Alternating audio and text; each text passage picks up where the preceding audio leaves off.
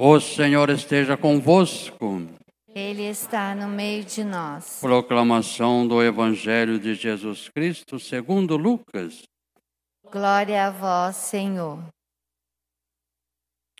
Aconteceu que num dia de sábado, Jesus foi comer na casa de um dos chefes dos fariseus. Eles o observavam. Diante de Jesus havia um hidrópico. Tomando a palavra, Jesus falou ao mestre da lei e aos fariseus: A lei permite curar em dia de sábado ou não? Mas eles ficaram em silêncio. Então Jesus tomou o homem pela mão, curou e despediu. Depois lhe disse: Se algum de vós tem um filho ou um boi que cai num buraco, não o tira logo, mesmo em dia de sábado? E eles não foram capazes de responder a isso. Palavra da salvação. Glória a vós, Senhor. Queridas irmãs, queridos irmãos, sempre nos evangelhos nós encontramos uma catequese e uma catequese muito rica nas entrelinhas, em cada palavra, em cada detalhe, em cada fato, em cada personagem. Primeira coisa que a gente tem que observar no evangelho que nós acabamos de ouvir.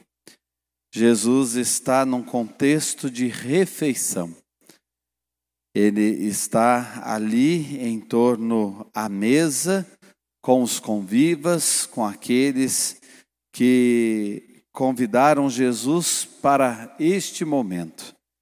E refeição lembra sempre o céu, porque um dia nós estaremos numa refeição eterna com Deus.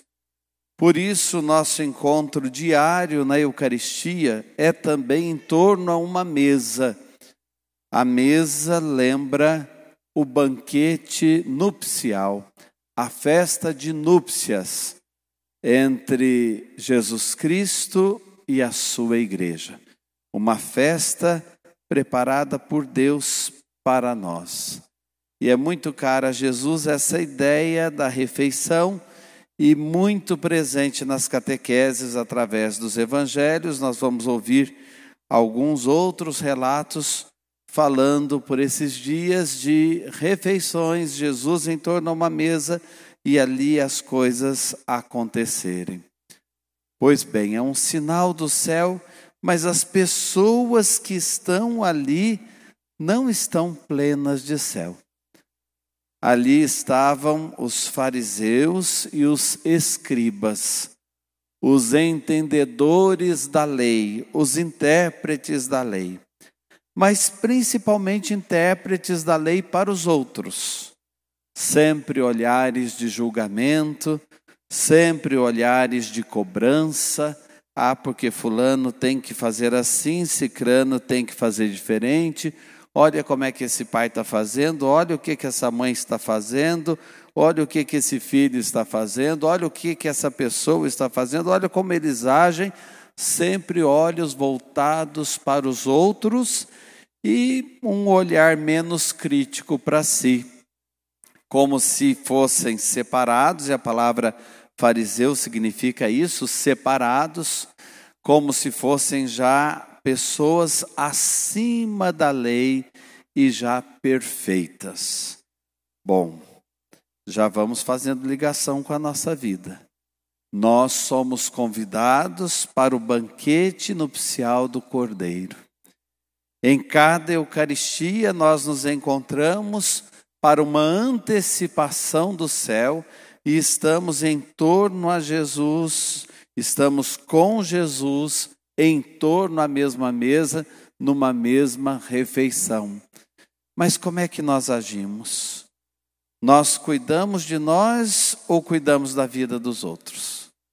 Nós olhamos para nós num processo de conversão diária e de verdade a gente diz antes dessa refeição: Senhor, eu não sou digno de que entreis em minha morada, ou a gente fica julgando os outros, e que os outros são indignos, e que os outros estão errados, e que os outros é que têm que mudar.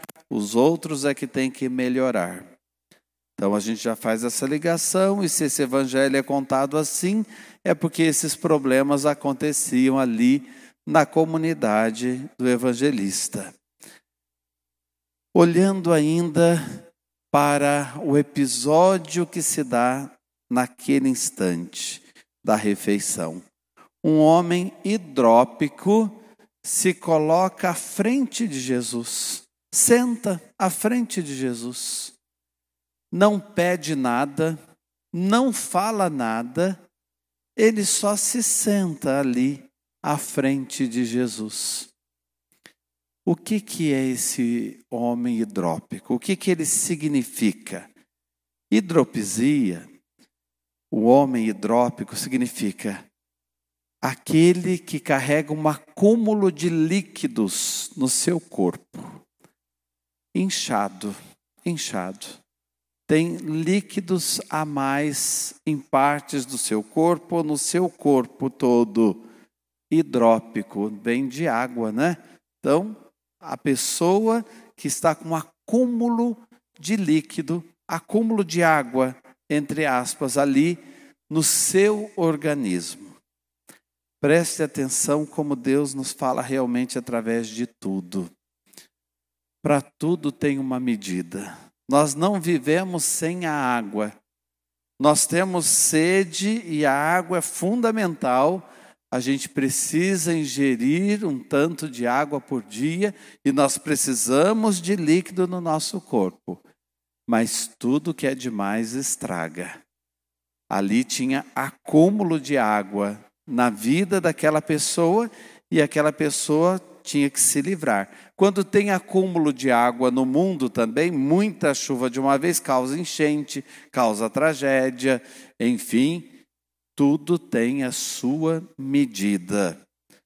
Aqueles homens que se julgavam melhores que os outros, porque eram cumpridores da lei, é como se Jesus dissesse para eles: devagar, não é bem assim. Tudo que é demais estraga. Vocês se julgam melhores que os outros, cumpridores da lei. Tudo que é demais estraga. Olha a situação desse homem. A água é importante, mas passou da medida, virou doença, virou problema.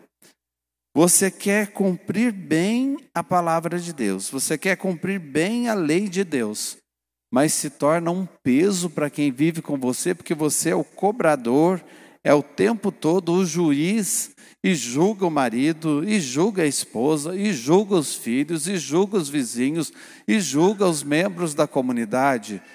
Vamos devagar com andor, porque o santo é de barro. Vamos devagar com andor, porque o santo é de barro. Tudo que é demais estraga. Qual deve ser a nossa posição diante dessa cena? Que lindo a gente ocupar a posição daquele homem doente. Ele nem pediu nada, ele se colocou diante de Jesus. E o que Jesus fez? Estendeu a mão a ele e tirou dele aquilo que lhe fazia mal. A nossa vida também na fé deve ser assim. Você não está bem? Venha à igreja, se coloque na presença de Jesus.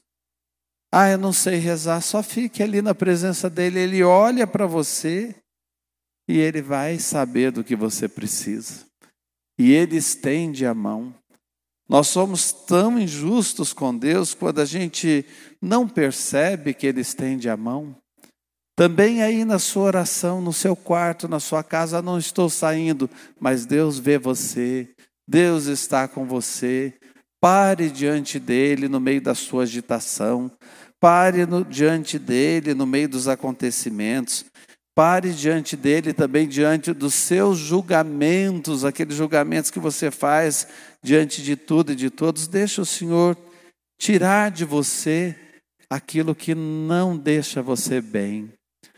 Tem um acúmulo de líquido aí na sua vida e de coisas que te fazem mal, coisas que te intoxicam, coisas que você enxerga nos outros, mas não estava enxergando em você e agora vai olhar mais para você e vai mostrar para Jesus que estão presentes em você coisas que são ruins. Se coloque na presença de Jesus para Ele tirar isso de você. E é claro, aqueles que olhavam só com julgamento, e é para eles que Jesus faz esse milagre, na verdade é para conversar com eles, como nós já percebemos, eles estavam também de olho em Jesus, porque era um dia de sábado. E dia de sábado, uma das leis é que não podia haver cura, porque cura estava ligada ao exercício da medicina e o médico, ninguém poderia exercer sua profissão em dia de sábado, era o dia sagrado. E Jesus, em outras palavras, diz a eles assim: Por acaso em algum dia a gente é proibido de amar?